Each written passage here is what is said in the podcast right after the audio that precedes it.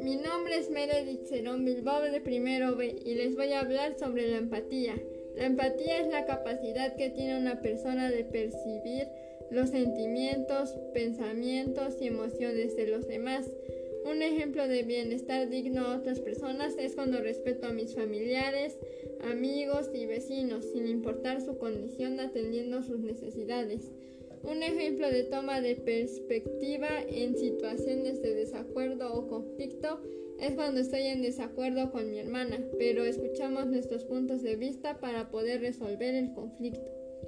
Un ejemplo de reconocimiento de conflictos asociados a la diversidad es que existen personas con diferentes formas de pensar, creencias, forma de ser, su identidad sexual y también diferente forma de expresarse. Por eso comprende y respeto estas diferencias.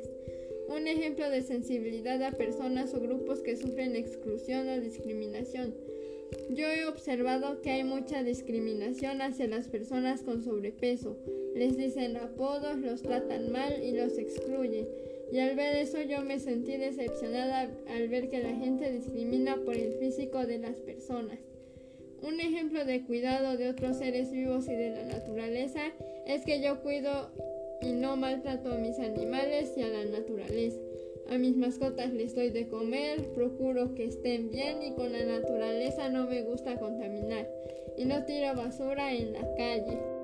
Eso es todo, espero le haya gustado, tenga un lindo día.